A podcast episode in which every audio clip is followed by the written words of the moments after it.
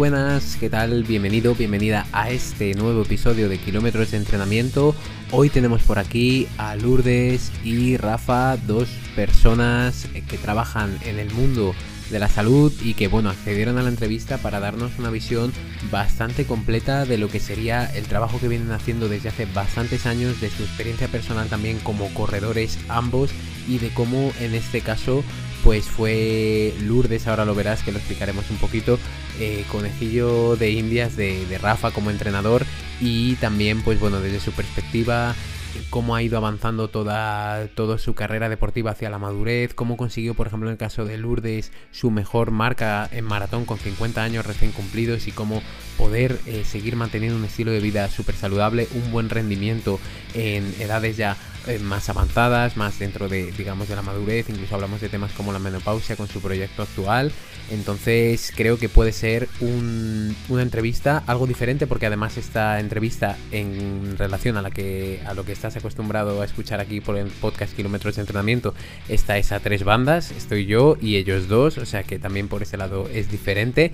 Y sí que quiero ponerte un poco en situación acerca de quiénes son exactamente. Pues bueno, lo primero vamos a hablar de Lourdes. Eh, Lourdes Álvarez es enfermera y es maratoniana popular desde los 38 años aproximadamente y ha acabado maratones hasta 15 veces. En total es finisher 15 veces de maratón y algo que puede resultar curioso como te comentaba es que logra mejorar su marca personal en la distancia maratón recién cumplido los 50 años.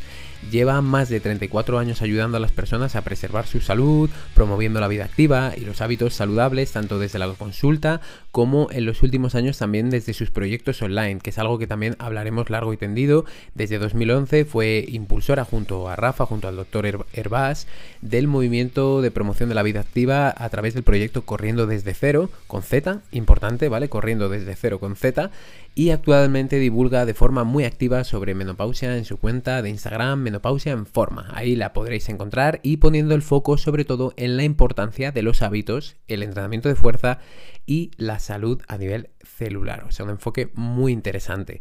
También hablamos con Rafa, como te he comentado, que es médico de familia, es experto en prescripción de ejercicio físico para la salud, entrenador de running y también maratoniano popular. En el caso de Rafa, después de muchos años corriendo y unos 20 maratones a la espalda, fue curioso que batió hasta tres veces su propia marca personal con más de 50 años también. O sea que muchas veces esto que, que hablamos, que no voy a decir que por supuesto no es ni mucho menos una excusa a nivel de edad, pero sí que esto que se dice, bueno, es que yo ya con esta edad no puedo eh, mejorar de donde estoy, depende por supuesto del punto en el que estés y creo que ellos dos son un gran ejemplo de esto. Y en la actualidad, pues además de su trabajo en el servicio de urgencias, pues acompaña a corredores populares a lograr sus objetivos y asesora también a mujeres alrededor de la menopausia a mejorar la calidad de vida a través del ejercicio físico, centrándose sobre todo especialmente en el entrenamiento de fuerza, como no, vaya novedad por aquí por el podcast. Y el acondicionamiento a nivel de resistencia o de capacidad aeróbica, ya que bueno, él considera que el movimiento es la mejor medicina. Y la verdad que también el enfoque de Rafa y también el de Lourdes, trabajando los dos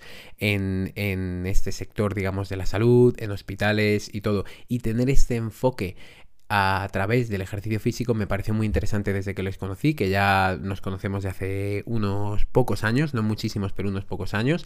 Y bueno, una de estas relaciones que gracias a la magia de las redes sociales, pues ahora vienen aquí a kilómetros de entrenamiento. Así que yo muy, muy, muy, muy contento en ese sentido. Y como siempre, antes de dejarte la entrevista, comentarte que este episodio, como todos los demás, está patrocinado por el grupo de entrenamiento Kilómetros de Entrenamiento, por nuestro grupo de corredores, que son los que hacen realmente posible que todos estos episodios salgan adelante a través de la confianza que tienen en nosotros, en nuestro método y en poder mejorar sus entrenamientos y mejorar su salud, su rendimiento, correr sin lesiones, disfrutar corriendo más distancia y cumpliendo los objetivos que se plantean con nosotros. Así que ten en cuenta que si quieres entrenar también con nosotros, con el grupo de entrenamiento Kilómetros de Entrenamiento, damos servicio de entrenamiento personal online, ¿vale? Enfocado exclusivamente en corredores, ya sea de cualquier nivel, ya sea para tratar cualquier tipo de lesión también derivada de la carrera y ayudarte en ese proceso de adaptación para poder llegar al punto donde estabas antes e incluso más allá.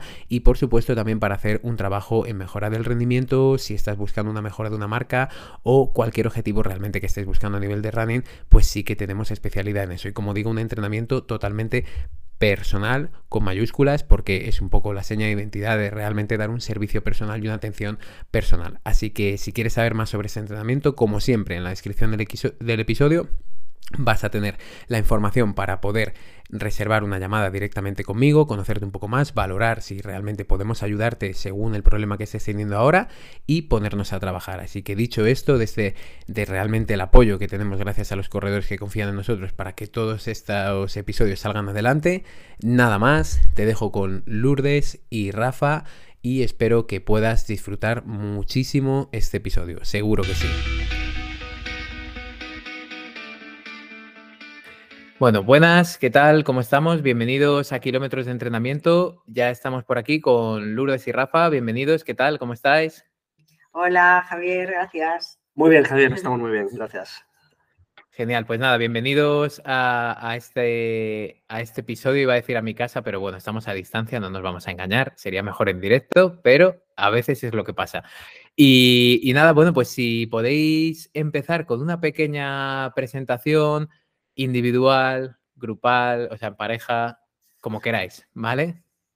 Empiezo yo, las damas primero. Venga, a por ello.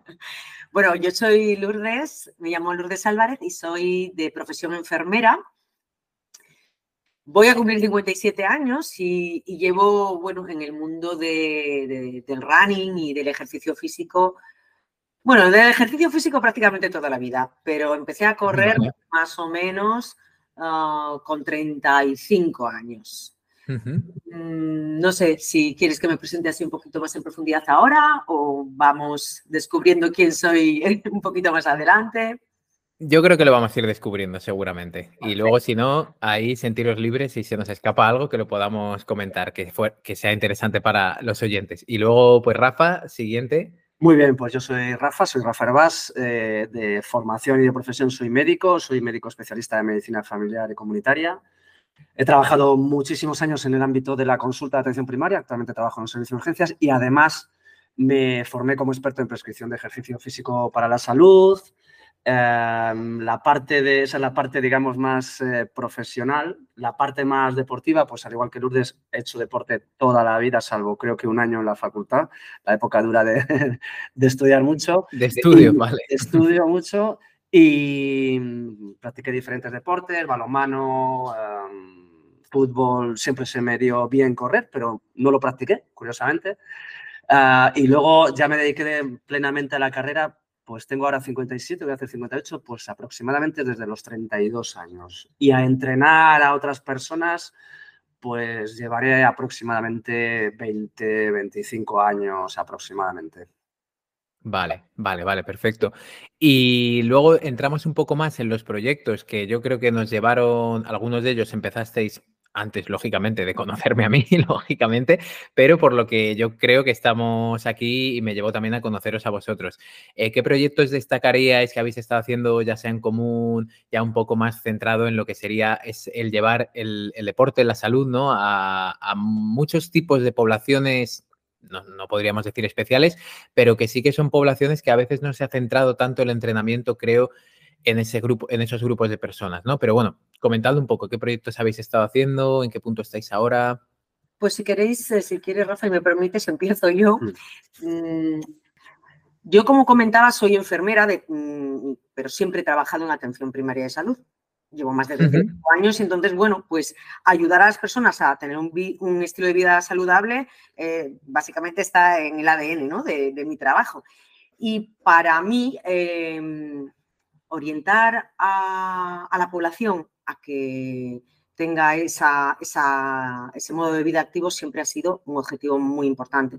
Desde la propia consulta he trabajado siempre eso, pero sí es verdad que las dificultades del día a día y de, bueno, pues el modelo sanitario que tenemos y cómo estamos actualmente no permite hacer las cosas como eh, a mí me gustaría, ¿no? Entonces, em, decidimos Rafa y yo, y fue un poco casualidad, ¿no?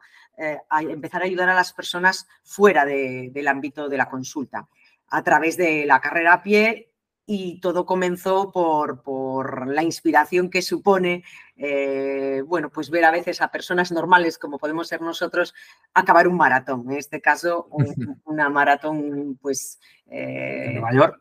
emblemática que sale en la tele, que la gente lo ve y cuando tus amigas, tus amigos eh, saben que la has corrido, pues empiezan como que, quieren también ellos empezar a correr. Así eh, nació en 2011, esto fue en la maratón de 2011, que además fue pues, mm, bonito para nosotros porque tenía mm, también objetivos que trascendían de nosotros mismos. Mm, bueno, pues eh, fue, la corrimos pues, por recaudar fondos para, para una causa social muy importante y, a partir de ahí, pues nuestros amigos querían correr una maratón pero corre una maratón. Y empezamos a pensar en cómo poder ayudar a la gente primero a empezar a, levantarse del sofá y después, como y poco a poco, avanzando hasta otros objetivos de carrera.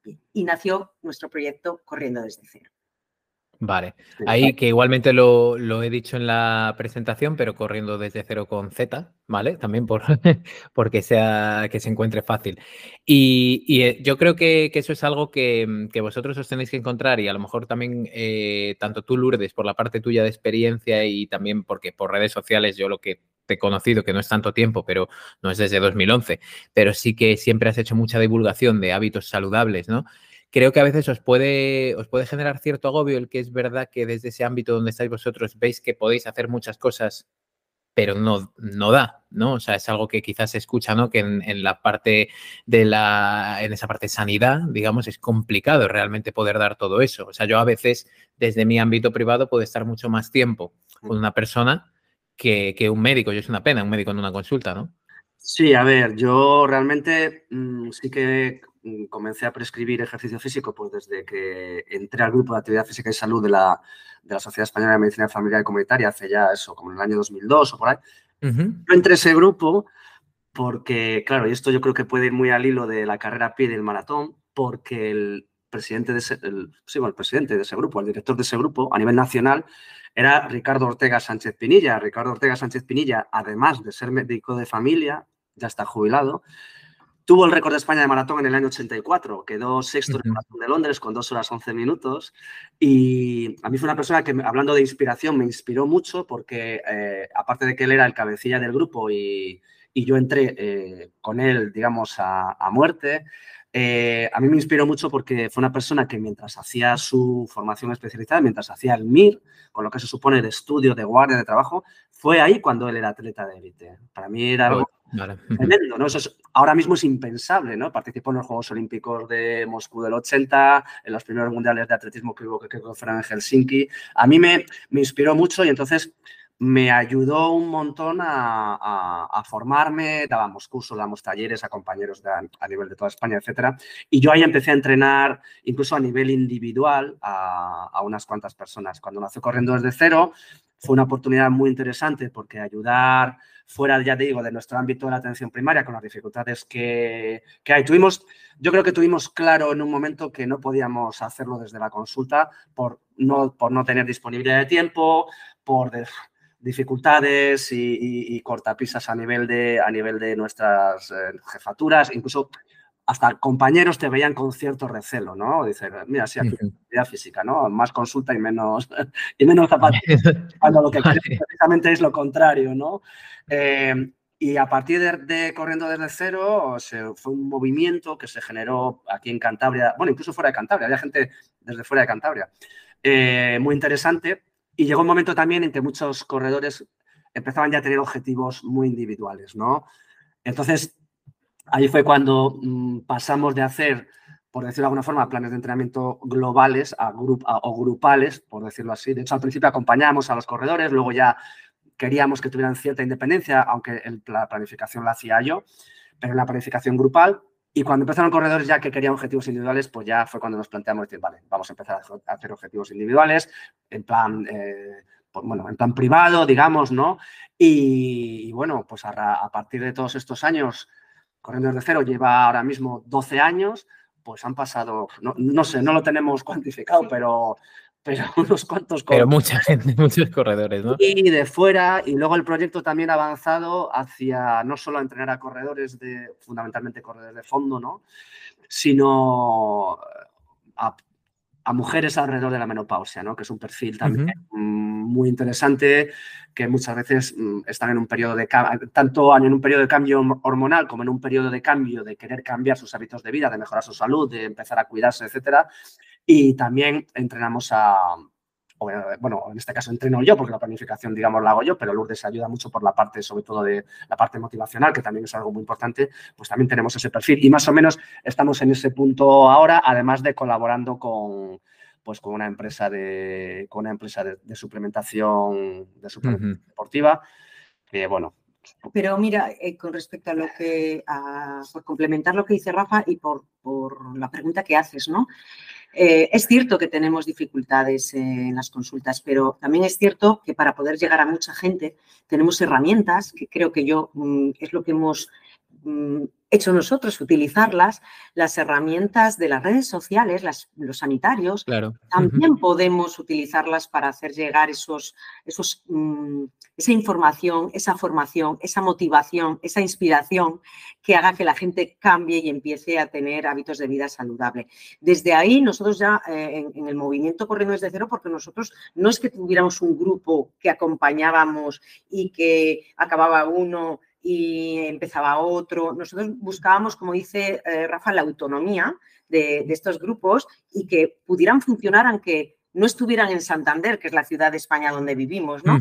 Sino que a través de WhatsApp teníamos grupos donde se motivaban unos a otros, contaban y compartían sus resultados, el entrenamiento que he hecho hoy, a lo mejor hoy llovía y ponía a alguien bofo y yo no salgo a correr y decía a otra persona, uy, pues yo lloviendo y he salido, ya me, he hecho mis tres kilómetros. Y entonces ya, ah, pues yo voy a salir, me pongo una foto. Y ese tipo de herramientas nos ha ayudado mucho y ahora mm, sí es cierto que mm, el cambio a irnos más de corriendo desde cero a menopausia en forma ha sido también eh, un cambio natural por el propio proceso mm, personal mío, ¿no? Yo estoy en plena menopausia, em, he conocido como enfermera cuando eran mis años más jóvenes y también en mis años eh, en esa etapa de cambio premenopáusica, como mujeres que venían a la consulta tenían unas em, creencias muy limitantes ah, alrededor de, esta, de este periodo de la vida de las mujeres que les hacía pensar que ellas no podían hacer nada, que engordaban y bueno, era la menopausia, que no tenían ánimo y era la menopausia y que había que resignarse.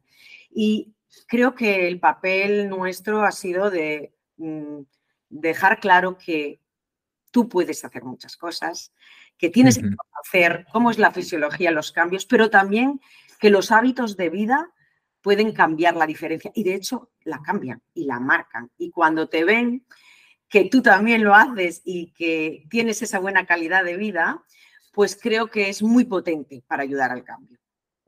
Claro, creo que, o sea, cogiendo un poco desde la maratón de 2011, que también habláis de, y habláis, ¿no? Y fuisteis y sois inspiración para muchas personas que empezaron en la parte, digamos, de corriendo desde cero, ahora también habéis tirado de esa experiencia, bueno, ahí Rafa en tu caso no, ¿vale? Ahí te tengo que excluir, lo siento, pero habéis tirado más de la experiencia que ha ido teniendo Lourdes, ¿no?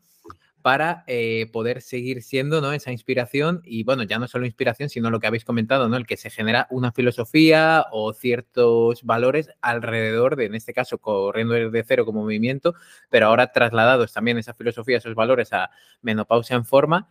Y me parece súper interesante también como esa parte experiencial, ¿no? Porque creo que a veces de la parte más científica ahí a lo mejor quizás estéis de acuerdo que mucha gente es como, bueno, es que esto es n igual a 1, no sé qué, ¿no? Cuando a lo mejor, pero claro, aquí no es que el plan de eh, Lourdes en este caso se lo estás poniendo a todas las personas que tienen menopausia, no es eso, hay una individualización detrás, pero sí esa parte de filosofía, valores, de tirar de la experiencia, en este caso de Lourdes, me parece muy interesante y si os parece, os parece vamos a ir entrando un poco ahí, ¿vale? En el sentido de eh, a, mí algo que me llamó mucho la atención cuando hablamos un poco para preparar la entrevista fue esa parte también de entrenamiento vuestro en pareja y de cómo, eh, Rafa, tú fuiste asesorando y has ido asesorando a Lourdes, cómo ella ha ido reaccionando al entrenamiento, cómo eh, tu cuerpo Lourdes en ese sentido ha ido pasando por muchos cambios, entiendo. Y creo que hay muchas cosas, ¿vale? Entonces vamos a ir, intentando bajarlas a tierra. Eh, si me salto alguna cosa me la decís, pero eh, comenzamos también un poco con esta parte, ¿no? Que me parece muy interesante y espero también que sirva de inspiración para muchas mujeres que nos estén escuchando hoy, porque incluso yo entre mis corredoras sí que tengo a personas en, en esa situación, ¿no? Eh, entonces, ¿a qué edad comenzaste más o menos, Lourdes, con estos entrenamientos? ¿Cómo comenzó todo esto a tomarse, entre comillas, ¿vale? Más en serio esta parte, digamos, de la carrera y cómo empezasteis a hacerlo juntos y todo? Pues eh, a mí me gustaba mucho siempre hacer clases colectivas. Yo siempre iba al gimnasio, clases colectivas. Pero sí que es cierto que a veces aprovechaba que Rafa ya corría para algún día que le tocaba, el, me decía, hoy me toca suave, ¿te vienes conmigo? ¿Me acompañas? Y yo, ah, pues si es suave, pues yo sin entender muy bien que era suave o no suave, digo, si aguanto, pues me voy contigo. Y un poco em, como objetivo casi de pasar rato en pareja, la verdad, porque ya estábamos en plena eh, situación vital donde tienes hijos pequeños, trabajo, no te da la, no te da la vida, ¿no? Como está mucha de la población y ahora yo creo que todavía peor, ¿no? Mm, y siempre como buscar esos ratos en común me pareció como que, bueno, pues es un, ratito que, pasamos juntos y además hacemos ejercicio.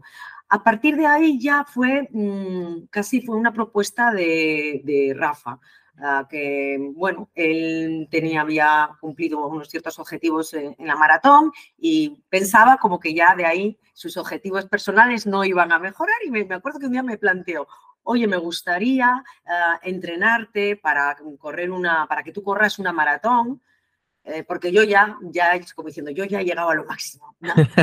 vaya, marrón, vaya marrón, ¿no? De repente. y, digo, vale, déjame pensar mm, y le puse, bueno, pues digo, vamos a ver cómo lo planteo yo para salir ganando de esta situación, ¿no? Vale. vale, mira, yo soy una persona que soy cumplidora, me gusta el ejercicio y me gusta cumplir. la planificación, mm, me gusta que me planifiquen. Soy muy obediente, digamos, una chica buena. y vale, tú haces la planificación, yo cumplo y yo elijo los sitios donde vamos a correr la maratón para irnos en plan vacaciones. Bueno, buen, trato, ¿eh? la verdad. Y digo, bueno, si ese trato se cumple y lo acepta, pues eh, yo lo hago. Y así empezó todo, pues más o menos a los 35 años fue cuando ya empecé a hacer entrenamientos un poquito más planificados de cara a mm, ir avanzando hasta los 38 que yo eh, corrí, mi, participé en mi primera maratón, en la, en la maratón de Madrid. Y bueno, a partir de ahí, algo que tengo que decir es que mm, yo le puse de pega que a mí correr no me gustaba. Dije, es que a mí correr no me gusta. Pero bueno, como iba con él y luego cuando empecé a hacer los entrenamientos me buscaba mis, mis estrategias. Iba parando a la gente, iba a una campa aquí, en, bueno, seguramente que muchas personas, eh, si son de España, conocen la Magdalena, es el Palacio de la Magdalena en Santander, es una península muy bonita, con que se ve el mar y un sitio bucólico, ¿no? Para correr, para entrenar. Y iba parando, veía un corredor y decía, ¿puedo correr contigo? Y corría otro grupo, ¿puedo correr contigo? y bueno, este tipo de cosas eh, al principio que lo digo porque a veces es un, problema, ¿no? Pero siempre hay maneras de buscar soluciones si uno quiere buscarlas. Entonces yo encontré esa forma de ir acompañada para que no, mm, para que no me costara tanto. Pero también es cierto que pasado el tiempo yo descubrí que me gustaba, me empezaba a gustar entrenar sola. También fue un descubrimiento muy interesante para mí a nivel... ¿Y eso lo hiciste fue progresivamente? Sí. simplemente tú fuiste sintiendo que, bueno, que te iba gustando más, desconectabas, ¿no? Ese punto a lo mejor también de conexión con la actividad. Conexión conmigo misma, a veces notaba que, se, que, que mi mente encontraba soluciones a problemas eh, que estaba dando vueltas y que yo me iba a correr y cuando volvía me salía, me fluían. Entonces como que sentí, no fui consciente, pero que iba pidiendo menos por ahí. ¿Puedo correr contigo? vale, me lo imagino ahí por, por Santander, la gente ya huyendo, ¿no? que viene, que viene. vale, vale, vale, vale. La gente es muy baja, ¿eh? O sea que de manera más o menos natural, eso yo creo que es verdad que es algo que le ocurre a mucha gente y, vosotros creo que, que, con el tiempo que lleváis trabajando con personas que han empezado a correr es algo que se produce ¿no? de manera natural. Yo a la gente se lo digo, siempre por supuesto que elijan algo que creen que le puede gustar o que le guste, pero que insistan que normalmente se descubren cosas que, el primer día que sales, el segundo, el tercero, el quinto mes no, no se descubren, ¿no? sé que hay que tener también un poco de, paciencia. Y entonces, a medida que fuiste entrenando, mejorando, em, ¿cuáles fueron a lo mejor los puntos más importantes, tanto a nivel de mejora física o incluso de, emocional, que también hicieron que dijerais, damos el salto a la maratón, o sea, en qué momento ya, porque entiendo, ¿no? Ese salto a la maratón, ¿cómo, cómo fue? O sea, también por preguntar un poco, de repente o sea, es, la proposición de Rafa era, yo te quiero entrenar para un maratón y tú estabas en cero absoluto, ¿o cómo? Mm, para cero absoluto no, porque ya te digo que yo siempre pues he estado en forma, ¿no? Vale. En forma. Eh, y, también es cierto que Rafa ya corría maratones y a mí, y yo era lo que, ¿cómo se llamaban? Había una, una, una, mujer que estaba en el grupo de corrientes de cero que lo llamaba, recuerdo ahora, liebres de cuneta de animadora, de la que va detrás de la persona del maratón aplaudiendo todos los kilómetros. Y yo decía, ya, pero esto está muy bien, pero la recompensa y los aplausos se lo lleva el que acaba la maratón y tú que has corrido como una loca por no sé cuántas calles, no sé cuántos puntos. Y entonces digo, pues oye, igual me gustaría a mí descubrir esa sensación también de que de cómo es que te acompañe alguien, tu pareja, te anime y llegues a meta. Fíjate, a mí la maratón siempre he dicho, es la carrera que va conmigo. Para mí la maratón es como la vida, yo es como entiendo la vida y me enseña tanto que a mí me gusta mucho entrenar la maratón, porque yo soy de carreras a largo plazo. Mm, he hecho muy, no, no demasiadas medias maratones, la, eh, la, verdad. Las medias maratones me las, casi me las programaba Rafa cuando tocaba en el plan de entrenamiento para los largos de cara a la maratón. Claro. Nunca, mm, es mi, es mi, eh, es mi distancia. Me, siento ah, muy, bien con esa distancia, muy bien. Vale, entonces, o sea, que se dio un poco de manera natural, ¿no? Por decirlo de alguna manera. Sí. Y entonces, cuando fuisteis avanzando con el entrenamiento, ¿cuáles fueron quizás eh, los puntos, digamos, ya más difíciles? pasando a lo mejor alguna maratón en concreto, algún caso en concreto, alguna parte también de esta parte de por decirlo de alguna manera, de, mujer y deporte. También por ese lado habéis tenido más dificultades que a lo mejor tú, Rafa, entrenando tú solo, entrenando a hombres, ¿no? Que creo que, por ese lado ahí vosotras lo tenéis un poquito más complicado. Sí, yo, yo estoy totalmente de acuerdo. Al final en, esto hay, digamos, cierta diferencia de género, sobre, especialmente a nivel de, pues eso, ¿no? de, del, tipo de vida que tenemos, el, hecho de ser madre, el hecho de ser cuidadora, el hecho de ser hija, pues eso muchas veces hace que, sea complicado a veces en, pues encajar los entrenamientos, ¿no? Nosotros... déjame que quiero meter una cuña y aquí me parece muy importante por el tema de los roles, ¿no? Eh, fue básico el apoyo de Rafa. Es decir, esto era algo en pareja y algo que él respetaba mis entrenamientos y él se hacía cargo de cosas que yo sé que en, muchas familias eso es una dificultad. Eso es una dificultad. Está claro que si la prioridad para entrenar es igual la de él que la mía, dentro del entorno de la familia, eh, las cosas se ponen menos, menos difíciles. vale. Y eso es clave, no tanto a nivel, fíjate, de mujer u hombre, que sí es verdad, el ciclo menstrual, yo había días que decía, madre mía, este entrenamiento ha sido como si llevara un paracaídas en contra, pues porque cuando estás en las fases en donde la ovulación o antes de la regla, pues retienes más líquidos, te cuesta más, pero también, por ejemplo, a mí, el, cuando yo tenía la regla era como volaba, volaba y, sentía que, que, era maravilloso, pues porque influyen, las hormonas influyen, pero bueno, mm, tampoco te digo que para mí eso fue un, problema. Me iba adaptando. A veces decía, ojo, como me toque la carrera eh, cuando estoy antes de la regla, voy a sufrir. O cuando. ¿Sabes? Tampoco. Bueno, mm, que digamos que el objetivo de mm, cuánto tiempo voy a hacer no era el más importante. Para mí nunca lo ha sido.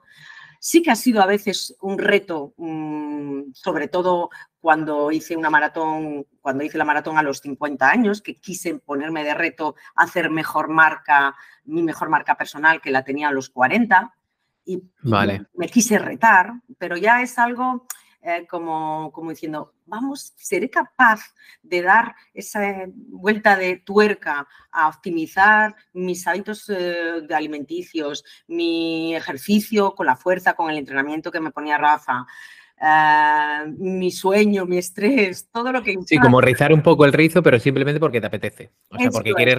Para que para crecer personalmente.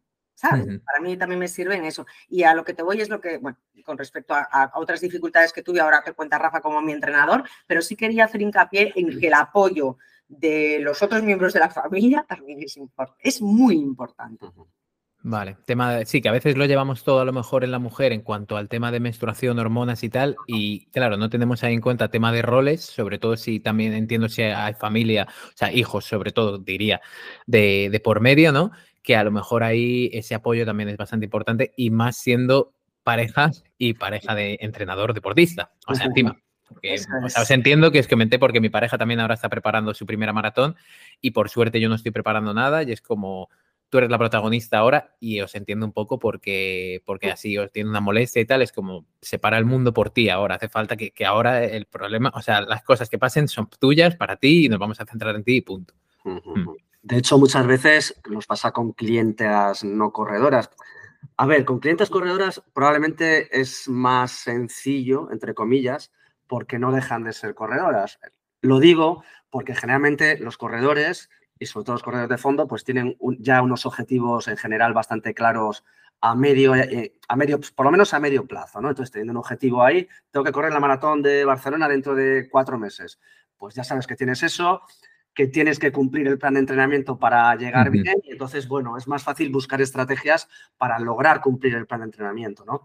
Pero en, el otro tipo de perfiles, más mujeres alrededor de la menopausia, que lo que buscan es hacer ejercicio con el objetivo que sea, objetivo de encontrarse mejor de salud, de, aspecto, de todo lo que sea, pues cuesta muchas veces, ¿no? Y, porque, claro, sucede que, todavía hay muchas, eh, muchas mujeres que que priorizan el cuidado de los demás frente al suyo propio, ¿no?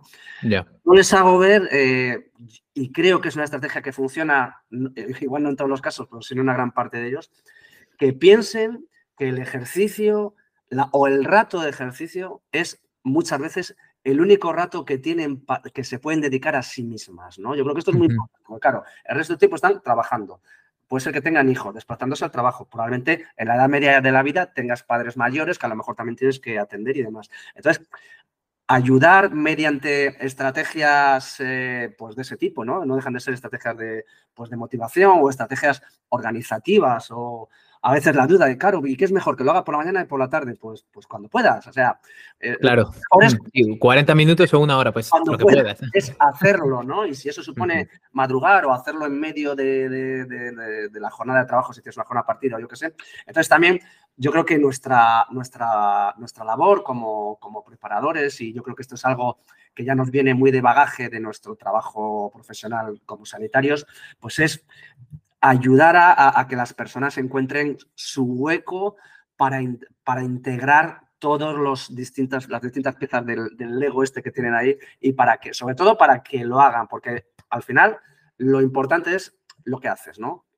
Más incluso a veces que cómo lo haces o por qué, o por qué, o si el objetivo, si me toca, o muchas veces, es que no me va a dar tiempo a hacer no sé qué entrenamiento, o, no, ese día no tengo la pista, o ese día no tengo el gimnasio, pues, pues también yo creo que ahí es muy importante, porque al final hacer una planificación es puede ser medianamente fácil si tienes los conocimientos adecuados. Pero luego de lo, que, de lo que se trata, a mí desde luego lo que más me satisface, aparte de que logren sus objetivos, es poderles ayudar a cumplir también sus objetivos entrenando, no solo sus objetivos de competición, ¿no?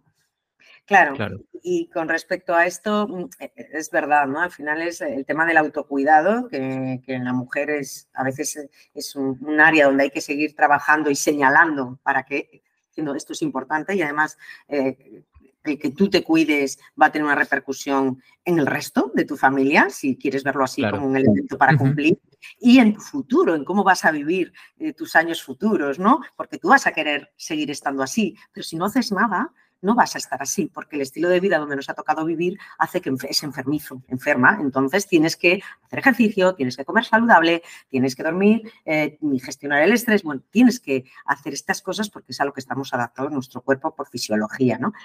Y con respecto a, a, otras dificultades que también a mí me surgieron como, como, mujer y entrenando y la carrera y el maratón y que fue un reto para Rafa como entrenador, fue mi facilidad, claro, ten en cuenta que yo empecé a, entrenar con 35 años. Yo esto lo sé ahora, ¿no? Que he estudiado mucho sobre menopausia y sobre cómo cambia la fisiología de la mujer y cómo, eh, bueno, las hormonas.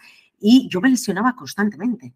Estaba constantemente lesionada. 35 años, mis estrógenos ya empiezan a bajar, aunque no esté la, la, menopausia todavía cerca, pero sí que empiezan ya a disminuir y puede haber tienes que tener un, equilibrio muy importante en tu cuerpo para que el estrés oxidativo no te haga mella y la inflamación y todas estas situaciones que alteran nuestros tendones y que son, bueno, pues que te hacen eh, estar lesionada. Y Rafa tuvo que ajustar mucho los entrenamientos y me encantó, ¿no? Porque él, eh, por ejemplo, yo me, dolía el isquiotibial, pues él me cambiaba el entrenamiento, hacíamos mucho entrenamiento cruzado, ¿no?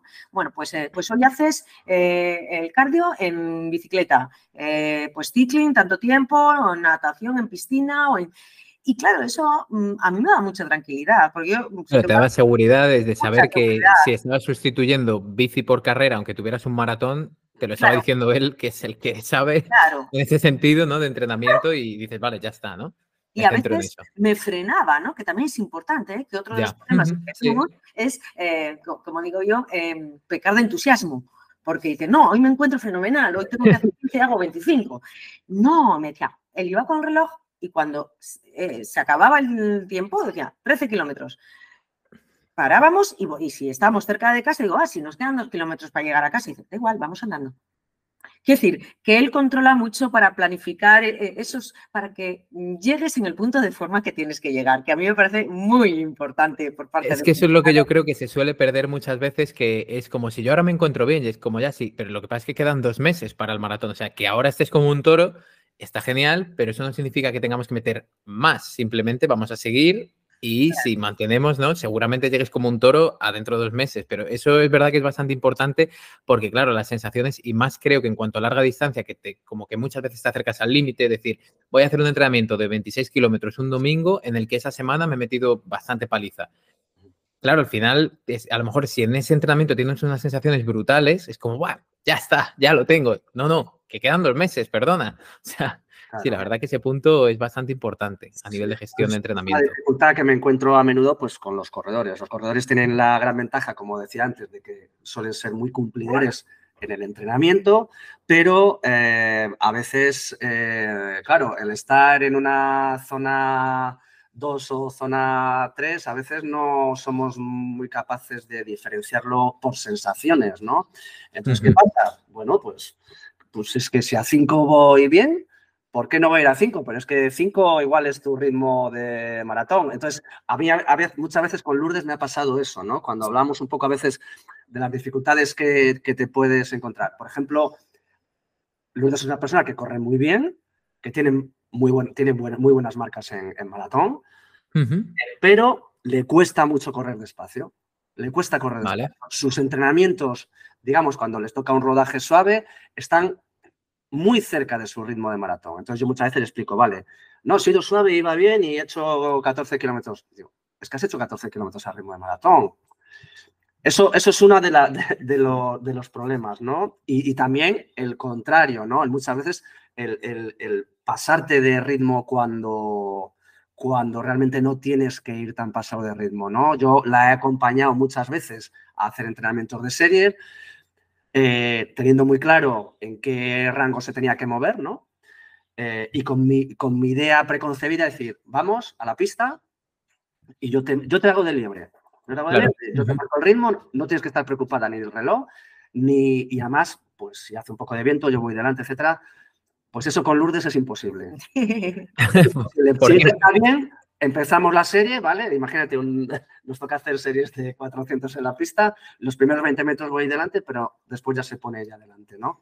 Y entonces, pues bueno, eso a mí a veces como, como preparador, pues también me ha costado un poquitín decirle, mira, no, vamos a hacerlo así, vamos a hacerlo de esta manera. Sí que es verdad que, es una persona súper cumplidora, entonces, por otro lado, está también la gran ventaja de, de, claro, mm, de poder entrenar con ella a pie de pista, ¿no? Porque claro, el entrenamiento online Claro. Es, es maravilloso el entrenamiento online, porque mm. tenemos la gran suerte de que pueden entrenar personas con nosotros de todo el mundo, que mm. puedes hacer un seguimiento perfecto. Yo siempre digo que puedes, a veces puedes tener un entrenador a pie de pista con el que tu relación, tú como atleta, sea muy mala o no te entiendas y le tienes a pie de pista y, y probablemente no progreses mucho. Y puedes contactar con un entrenador que te entrena online, con el que el feeling sea muy bueno, con el que el feedback sea perfecto y eso va a ayudarte en tu progreso. Entonces, a mí me ha dado la ventaja de poder compartir entrenamientos, entrenamientos con ella y de poder, la desventaja también a veces de que según en qué momento he estado yo, si he estado yo también preparando objetivos, pues claro, no puedo hacer todos los entrenamientos, no podemos hacer todos los entrenamientos juntos, pero a lo mejor vale. el día que ella tiene que hacer un rodaje suave, me sirve a mí para realmente correr más lento de lo que yo también pretendo, pretendo entrenar. ¿no? Claro, intentar buscar el, equilibrio o qué os viene bien o si, si me cuadra y si no me cuadra, pues ahí ya hemos dicho que tú también, eh, Lourdes, fuiste, ibas sola tranquilamente ya. Y, mira, yo te voy a decir ahora mi parte, ¿no? Mi visión, porque eso es, es algo que es, es, cierto, ¿no? Yo a veces me analizo y yo le decía, a ver, pero tú tienes que entenderme porque es mi estilo como corredora. Mi estilo y eso es parte de mi forma de correr, que al principio me gusta ir delante, llámalo por lo que sea, psicológico o lo que sea, o mi forma de ser en la vida. Y muchas veces a la mujer necesitamos ese respeto, ¿no? De, yo soy así, respeta esto.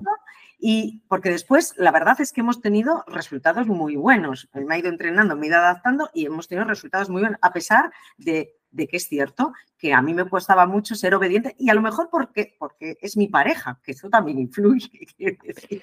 Claro, yo creo que también el tema de la confianza, y de ahí quería yo tirar un poco un hilo, pero bueno, tampoco quiero aquí eh, hacer un fuego, pero sí que tenéis alguna situación de entrenamiento, entiendo que sí, que se pueda contar de esa parte de confianza excesiva, lógicamente, que eso yo creo que ocurre, que se, que pueda, que se pueda contar para también dar un poco esa visión, ¿no? O esa parte de decir, oye, es que, claro, efectivamente, si estamos entrenando, yo soy tu pareja, pues también va a haber un momento en que va a haber un exceso de confianza por uno de los dos lados y, y de haber llegado un poco a ese límite.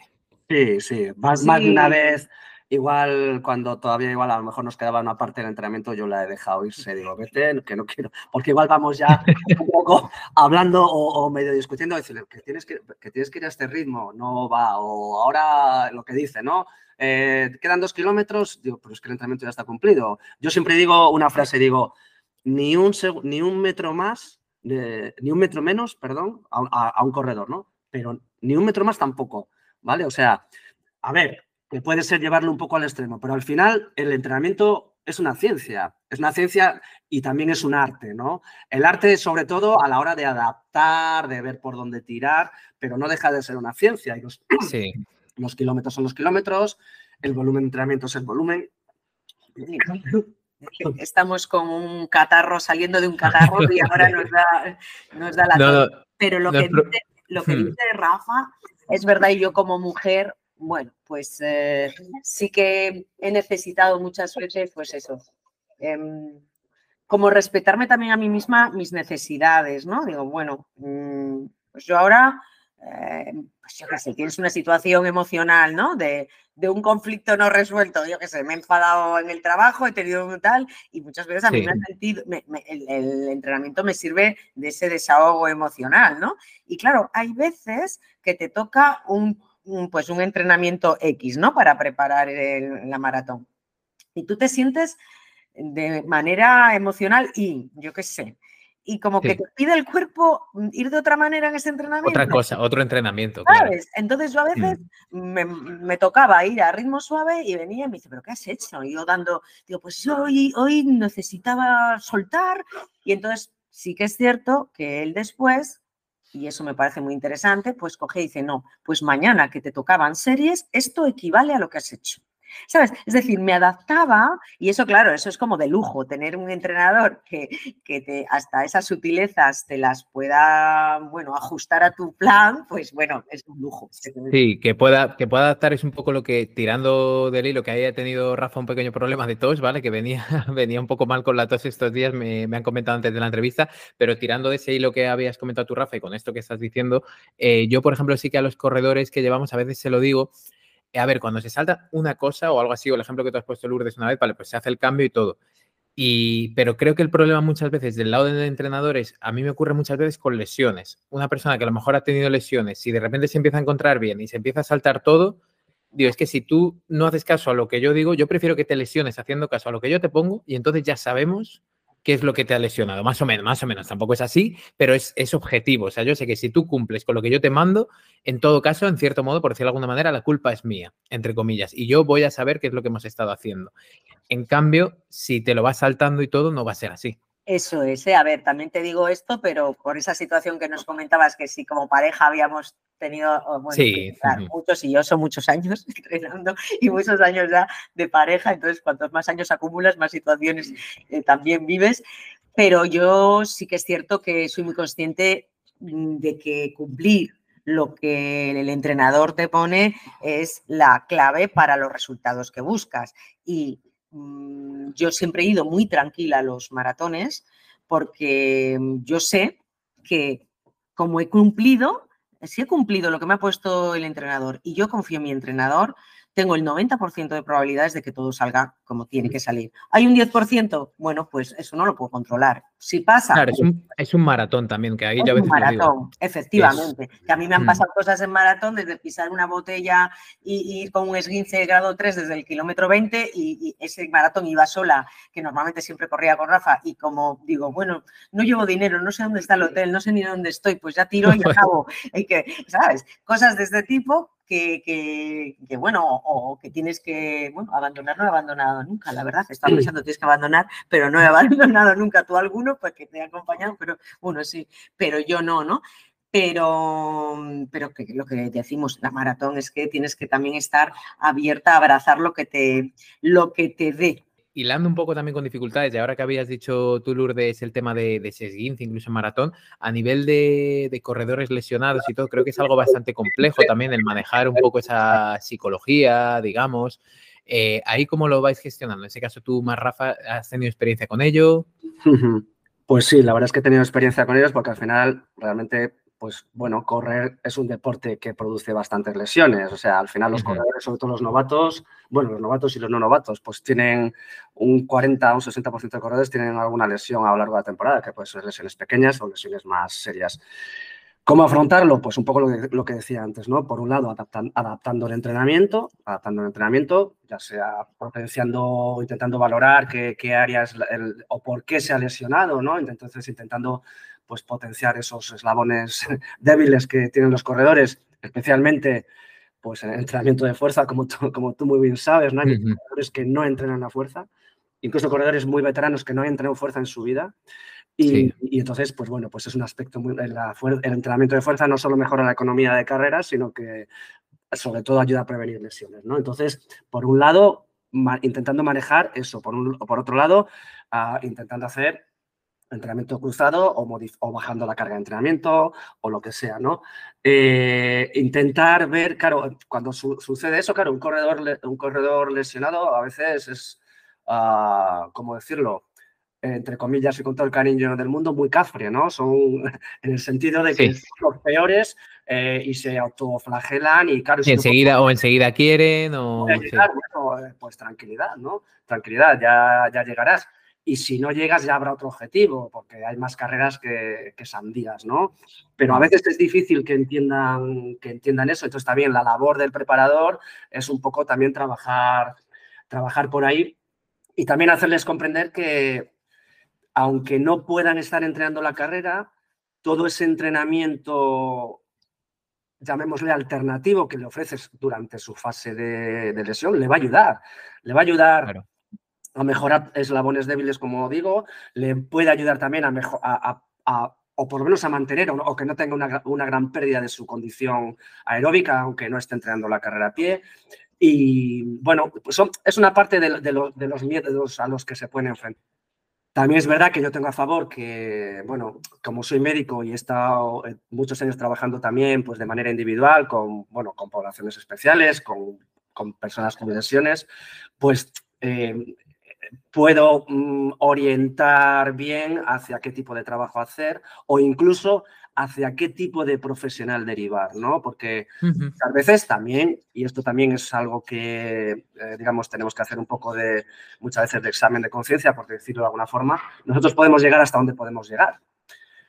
Eh, tú como, como, graduado en Ciencia de la Actividad Física y el Deporte, yo como médico, un fisio como fisio o una enfermera como enfermera. Y entonces yo creo que también es una parte muy importante de nuestro trabajo y un, y un plus o, una nota de calidad que podemos dar si somos capaces de derivar cuando hay una lesión y vemos, mira, no, es que ya, ya, no es una cuestión de ajuste del entrenamiento o de que hagamos no sé qué, es que ya tienes que ir al profesional que sea, un trauma, un cardiólogo, a un fisio, lo que sea, ¿no? Entonces, bueno, eh, como digo, sí que te enfrentas con bastante frecuencia a temas de lesiones y, el aspecto psicológico, manejar o ayudar en el aspecto psicológico del corredor para que comprenda lo que es.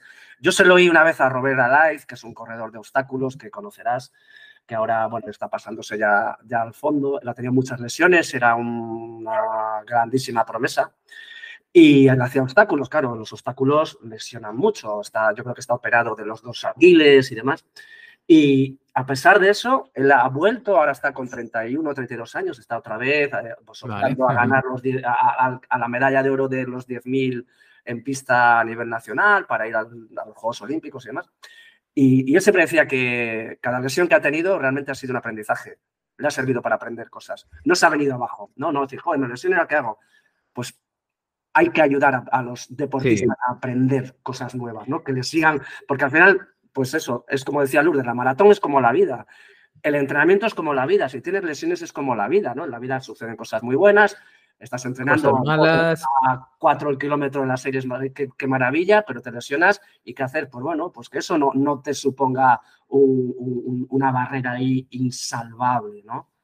Sí, y luego creo que aprendes incluso más. Yo he ido comentando mi proceso con la fascitis a lo largo del podcast, pero por el simple hecho de que creo que es súper útil de porque aunque sea una pena, pero sueles aprender más. Yo he aprendido mucho más con la fascitis que intentando bajar de tres horas cuando lo conseguí, casi no aprendí nada. Sinceramente, o sea, aprendí cosas sí, pero con la fascitis aprendes el triple y, por ejemplo, fíjate que yo llevo corriendo años, pero estoy disfrutando mucho más ahora que antes de solo el hecho de correr, ¿no? Y de darte cuenta de cómo, por ejemplo, en mi caso ha sido echarlo de menos, de decir, ostras, ¿cómo lo echo de menos? Siempre lo había tenido, nunca me había lesionado de gravedad me lesiono grave, tengo que parar casi tres meses enteros o dos de correr nada, nada, nada, y te das cuenta de lo importante. Y hablando también con eso, de lo importante que es correr, sí que me gustaría que me dijeras uno de los momentos más importantes eh, que hayáis tenido juntos, de conseguir sea un objetivo ya juntos, o tú, Lourdes, a lo mejor el que más te ha importado, uno de los momentos clave.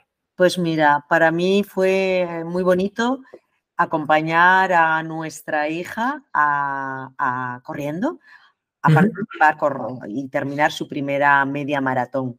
Claro, eh, la corrimos los tres juntos, ella nos vio correr y entrenar desde bien chiquitina, eh, igual que nuestro hijo, y esto para mí mm, me hace sentir muy orgullosa de que el ejemplo que damos los padres a nuestros hijos con nuestro comportamiento día a día, no tanto con las lecciones de tienes que hacer ejercicio, tienes que, no, sino que te vean que tú cuando... que simplemente vosotros siempre lo habéis integrado y ella lo ha visto, ¿no? Día a día. Ser un ejemplo y, que ellos, y al final, y además no, como no desesperar, porque yo recuerdo que nuestra hija no era nada deportista, de hecho nos, el profesor de natación venía y nos decía, es que Sara nos dice que viene obligada y no quiere, no quiere entrenar, y le dijimos ya, pero también ir al cole y aprender matemáticas no nos gusta y lo, tenemos que hacer. Para nosotros. El ejercicio físico es parte de, las necesidades de un ser humano y, queríamos que nuestros hijos eh, pues tuvieran, sintieran eso y vivieran eso desde pequeños. Entonces iba a natación aunque no le gustaba,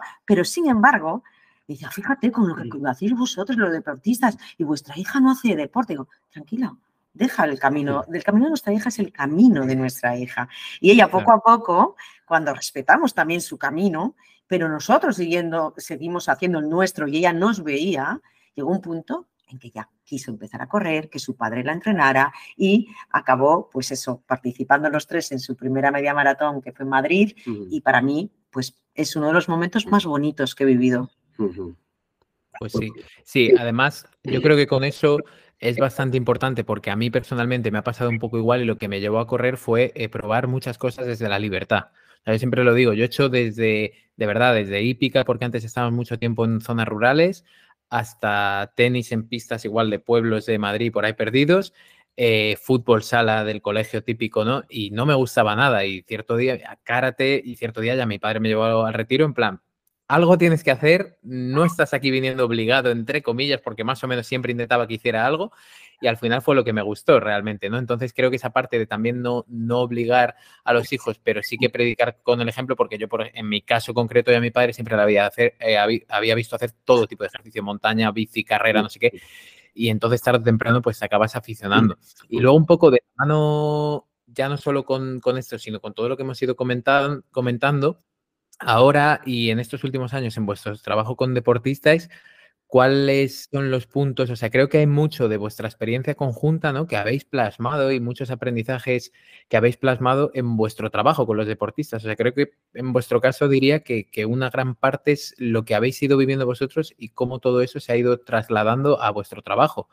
Eh, ¿Cuáles serían como esos valores, filosofía, los puntos más importantes, incluso como vuestra mayor fortaleza para trabajar, en este caso, sobre todo ahora, ¿no? Con mujeres con, menopausia principalmente, entiendo un poco esos puntos pues, clave. Fortalezas. Yo he mm. pensado muchas veces y fíjate, mm, llego siempre a la misma conclusión, que tenemos una herramienta, todas las personas, todas las personas, que es mm, la inspiración, la inspiración como herramienta más poderosa y más simple para pasar a la acción. Es decir, tú puedes ser inspiración de cualquier otra persona que esté en un nivel un poquito más abajo que tú, aunque tú estés empezando, aunque, porque siempre, a mí me pasa, a veces voy, eh, yo tengo la costumbre de, yo me he visto de deportista desde primera hora de la mañana y a veces bajo al perro vestida en mi pantalón corto y, igual una vecina de 80 años me dice, ay, da gusto verte ahí con el ejercicio. Y digo, pues ya sabe, pues ya sabe, pues usted también se mueve mucho, usted ese tipo de inspiración lo podemos hacer todos y, es un win-win, ¿no? A mí me gusta ver que mi ejemplo ayuda a otros y a esa otra persona la puede mover para empezar. Y, eso precisamente es, creo que mi fortaleza en redes sociales ahora mismo, ¿no? En, forma de Instagram, que es donde yo, bueno, pues em, divulgo. Mm, hablo de, todo lo que nos ah, pasa en menopausia, pero también de esta parte más psicológica, más emocional, más motivacional, pues porque, bueno, más del día a día, de qué cosas realmente, qué mm, eh, dificultades, ¿no? Nos aparecen a las mujeres en el día a día, a cualquier mujer, y tenemos que superar para hacer. Entonces, al hablar de eso y, y ver que las mujeres, que yo soy una persona, una mujer normal que bueno, pues que he pasado por todas las etapas de la vida y que he podido irlos solventando, pero sin, sin ser nadie extraordinario, hace que ellas piensen, bueno, pues si ella puede, ¿por qué yo no puedo? Ese de, y eso es muy poderoso. Sí, es muy poderoso. Mm. Sí, sí, sí, sí. Mm. ¿Y algún otro factor, digamos, a nivel de trabajo que destacaríais también? A nivel de trabajo con, a ver, yo creo, a mí creo que es algo muy importante la comunicación. La comunicación. La comunicación bidireccional, es decir, la comunicación de yo como médico, como preparador, con, el, con, la persona, o con el deportista y viceversa, ¿no? Eh, un poco lo que hablábamos, um, con personas no corredoras, ah, pues eso, mujeres alrededor de la menopausia, por ejemplo, Em, al final lo importante, como muchas veces hay lo que hablamos, dificultades para poder encajar el entrenamiento en su vida diaria, pues muchas veces lo importante es, comunicar y saber que estás ahí y que, que cualquier problema que tengan le puedes ofrecer, ofertar una solución y una solución que sea relativamente o medianamente sencilla para que puedan al final, al final realizar el, ejercicio que tienen pautado. Em, dentro de ese perfil que tenemos de, mujeres alrededor de la menopausia, tenemos desde mujeres que son súper deportistas, mujeres que entrenan seis días a la semana, que van al gimnasio, que van a correr, que montan en bicicleta, hasta mujeres con las cuales tenemos que empezar por dosis, con la dosis mínima eficaz o incluso claro infraterapéuticas, por decirlo de alguna forma, ¿no? Como decir, dosis de ejercicio que realmente, bueno, cualquier dosis de ejercicio es buena, ¿no? Eh, salvo que te pases de vueltas, ¿no? Pero cualquier dosis, aunque sea pequeña, es buena, siempre va a ser mejor que estar sedentario. Pero a veces, esto también yo creo que es interesante para, entrenadores, que muchas veces eh, nuestra, nuestro conocimiento teórico, nuestras aspiraciones científicas o nuestro cumplimiento exclusivo de la... Sí, de como querer cumplir con lo que se supone que se debe hacer, ¿no? Un poco. A veces lo tenemos que dejar un poco detrás, ¿no? Y ponernos realmente eh, a pie, de, a pie de, los cañones, a pie de tierra con, con la persona que tenemos delante, porque a lo mejor solo puede empezar con 10 minutos al día de ejercicio haciendo ocho sentadillas, tres fondos con la, en la pared y, y un ejercicio de, remo con unas gomas, ¿no? Eh, yo creo que eso es algo eh, que, nosotros tenemos bastante, bastante interiorizado, que nos, nos, sabemos colocar, yo creo que bien en la posición de, la, posición de la persona. Y luego también, eh, no sé, nuestra, nuestra capacidad, que es algo que tenemos que tener también las personas que nos dedicamos a, ayudar o a prescribir ejercicio, también nuestra capacidad de adaptarnos a las, a las circunstancias, a las circunstancias de la persona, ¿no? Eh, si esa persona hay una temporada en la que está peor y puede hacer menos, pues, pues vamos a bajar nuestro, nuestros objetivos, ¿no? O nuestro nivel de exigencia. Si esa persona se va de viaje eh, una temporada por vacaciones, vamos a ayudarle a buscar eh, alternativas para que pueda seguir haciendo ejercicio, por ejemplo. ¿no? claro. Aspectos muy importantes. Vale, no, no, sí, totalmente. O sea, esa parte, la verdad que, yo la veo clave también en cuanto a, a, poder individualizarlo bien y que el entrenamiento salga bien. Y creo que también son cosas que habéis comentado que vienen mucho de, por eso os preguntaba también del trabajo que habéis hecho juntos, ¿vale? Porque esa parte quizás de adaptación o de comunicación, quizás Rafa no le daría tanta importancia si no hubiera tenido que hacer tanto cambio, tanta comunicación contigo, por ejemplo. Probablemente, fíjate, yo cuando a veces también digo, yo era la eterna lesionada, siempre digo, pero ¿cuánto he aprendido y cuánto ha aprendido Rafa de mí? ¿Y cuántas personas he conocido? Porque yo siempre tengo esa, esa mirada ¿no? más positiva de, de, cuánto aprendo de cada situación de la vida, ¿no? Y en esa época, bueno, pues conocí, tengo grandes amigos, fisioterapeutas, podólogos. Dando vueltas por todo. Mucho dinero. He invertido, mm. yo siempre me gusta he invertido en mi salud. Mm. Y, Rafa también realmente le ha ayudado, sé positivamente que le ha ayudado a entender mejor, a ponerse mejor en, los zapatos de sus clientes, pues porque ha tenido, ha tenido, bueno, una gran piedra de toque conmigo, ¿no? Claro, y a ver realmente las necesidades, o sea, yo creo que eso ocurre mucho, a ver esas necesidades, que es lo que creo que necesitas. O a veces a mí me pasa con alguna persona que quiere empezar a entrenar y él o ella no sabe en el fondo que necesita eso, digamos, que no es tanto por donde ibas tú, Rafa, en el sentido de, no, tú tienes que entrenar cuatro días porque lo dice la ciencia, no, no es tanto eso, es en el sentido, no, es que vas a necesitar mucha comunicación conmigo. No, bueno, yo voy por libre. No, créeme, es como, no, tranquilo, créeme que vas a necesitar bastante más comunicación de la que piensas si, por ejemplo, tu reto es un primer maratón, por ejemplo, por ponerlo.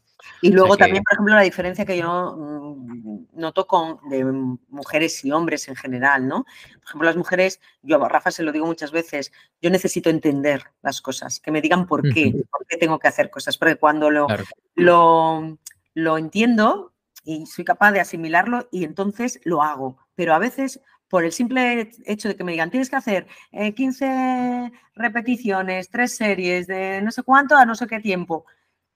Me gusta saber por qué, ¿sabes? Me gusta saber por qué. Entonces yo entiendo de, ah, pues mira, claro, no me puedo saltar estas series porque yo aquí estoy trabajando en un nivel para adaptarme, para que mi cuerpo, pa, pa, pa, pa, pa, ¿sabes? Y yo creo que eso sí que las mujeres, mm, eh, no sé, en mi experiencia de vida, como que necesitamos que nos expliquen el por qué, saber la razón, ¿sabes?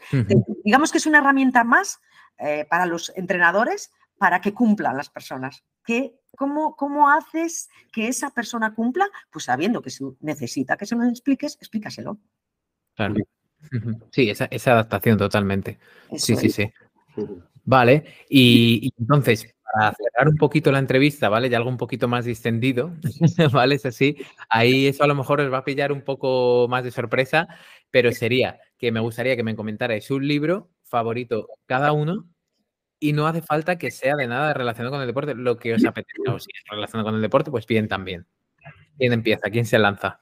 A ver, yo estoy en una fase muy, muy, muy lectora, muy lectora. Sí. Em, me gustan un montón las novelas y yo una recomendación, eh, voy, a hacer, voy a hacer dos, ¿vale? Una es eh, un libro de Almudena Grandes que se llama Los pacientes del doctor García. Vale. Eh, está ambientando en la posguerra, es una, hay una historia de amor, eh, hay una parte de medicina muy interesante también. Ah, y luego otro libro que se llama Ahogada en llamas, que está escrito por un chico de Santander con el cual fui al colegio, Javier Montilla, que es periodista del país. Es un libro muy bonito también, muy bonito. Y bueno, yo te voy a ir más quizás por un bestseller que a mí me, bueno, se lee fácil, pero que te hace también recapacitar, que se llama Padre Rico, Padre Pobre, de, no sé si, si, lo conocéis, de Kiyosaki. Lo, y, lo, conozco, pero no lo he leído. Robert Kiyosaki, sí, sí, es, se lee muy fácil y yo creo que, que yo sí. yo recomiendo uno. Vale, y luego una canción igual cada uno, ¿vale? Que esto es algo más personal. Bueno, pues canciones también tengo muchas, porque como sabes, también estoy metido en el mundo de la música. Es verdad que, que tocas batería, hay que decirlo, hay que decirlo. Por, muchas razones del artista creador de la canción, de un amigo con el que toqué muchos años que ya no está aquí, con el que corrí, por cierto, una vez la maratón de Nueva York y nos acompañó en otra. Hay una canción que se llama Thunder, Thunder Road de Bruce Springsteen, que para mí es un tema que me mueve mucho, mucho. Y yo mi canción, que es mi canción favorita, que además ha pasado el filtro de que se te quede en modo bucle desde el kilómetro 10 de una maratón hasta que finalizas, o sea, 30 kilómetros escuchándola, y aún así la adoro. Ostras, ha pues pasado un filtro muy potente. Sí, sí, sí, sí. Y es eh, Story de Brandy Carlyle. Vale. Grande Carla y es muy bonita canción que también, bueno. The Story se llama, sí. The Story, sí, Story. Vale, perfecto. Pues mira, aquí nos llevamos bastantes cosas, entre libros y canciones también. Y luego, quizás esta es más difícil, pero sí me gustaría que fuera conjunta para que aunara un poquito esa parte a lo mejor más de filosofía y todo. Una frase que gritaríais, digamos, a los cuatro vientos, que, que, que os gustaría que todo el mundo tuviera grabada. ¿Es posible sacar solamente una frase entre los dos? ¿Sería posible? porque me gustaría que definiera bien todo para cerrar. ¿La tenemos que decir a la vez? O... no, no, que la diga uno a ver si va a ver. Bueno, pues mira, yo utilizo mucho esta y, es, la es famosa, ¿no? La conocerán muchas personas de Henry Ford, ¿no? Tanto si crees que puedes como si crees que no puedes, tienes razón. Es decir, las creencias marcan lo que tú haces y las creencias se pueden cambiar y está en tu mano cambiarlas. Para mí es importante esto. Súper potente esta, sí, sí. Vale, tanto si crees que puedes como si crees que no puedes. Tienes razón. Tienes razón, vale. Me gusta, me gusta. No, la conocía, o sea, lo había oído a lo mejor alguna vez y tal a nivel de creencias, pero, pero me gusta. Vale, vale, perfecto. Pues nos quedamos con estos últimos detalles. Sí que lo último que nos comentéis, aunque yo lo voy a decir, dónde eh, la gente puede encontraros. Pues mira, ahora mismo uh, en Instagram de Menopausia en Forma y hay una web vale. que es menopausiaenforma.com. En esos dos vale. lugares ahora lo hemos centralizado. Digamos que corriendo desde cero fue el inicio, pero ahora ya el nombre nos representa más eh, eh, menopausia en forma. Aunque, bueno, Rafa es la parte de planificación de ejercicio y luego lleva su parte de entrenador de atletas, que hombres y mujeres que tampoco tienen que ver con la menopausia. Vale, Vale, vale, vale, perfecto. Pues nada, muchísimas gracias a los dos, ¿vale? Por estar por aquí. A ti. Y, y nada, un abrazo muy fuerte. Muchísimas gracias, Javier. Gracias. Otro para ti. Chao, chao, chao.